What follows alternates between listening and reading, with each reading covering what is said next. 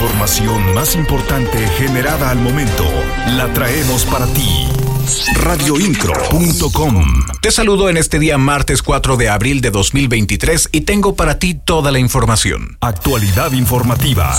Radioincro.com El gobernador del estado Mauricio Curi González aseguró que para finales del año habrá importantes mejoras en cuanto a las principales obras que se realizan en Querétaro. También se comprometió a entregar buenos resultados en materia de seguridad, movilidad, transporte público y el tema del agua. Indicó que estos son avances que se verán de cara a las elecciones del 2024 en Querétaro. Siempre estarás informado con radioincro.com.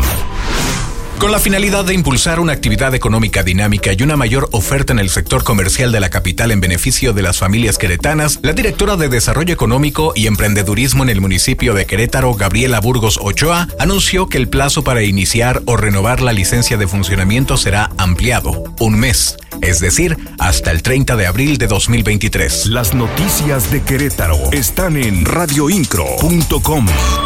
Los titulares de las Secretarías de Seguridad Pública de los municipios que conforman el área metropolitana del Estado, así como diversos elementos, continúan reforzando los operativos y filtros en las zonas limítrofes con Guanajuato. Lo anterior como parte del operativo Semana Santa 2023, que tiene como objetivo preservar la tranquilidad e integridad de las y los cretanos, así como de los turistas.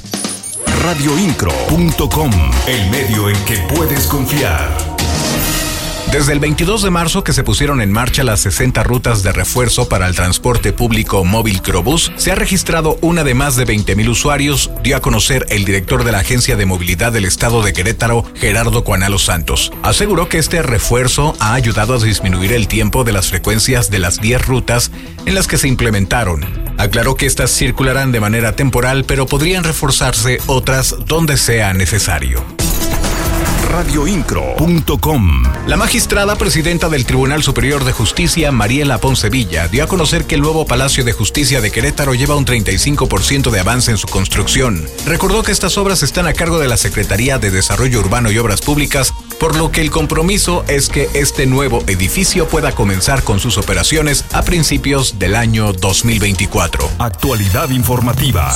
Radioincro.com. Unidades fuera de servicio de transporte público sufrieron daños, algunas de forma irreparable, luego de que fueran consumidas por el fuego. Esto ocurrió en un predio donde se resguardaban en la comunidad de La Purísima. Elementos de bomberos combatieron ignio elemento que dejó fuera de utilidad a estas unidades y cuya columna se veía a larga distancia radioincro.com. La información más importante generada hasta el momento la traigo para ti a través de este servicio informativo.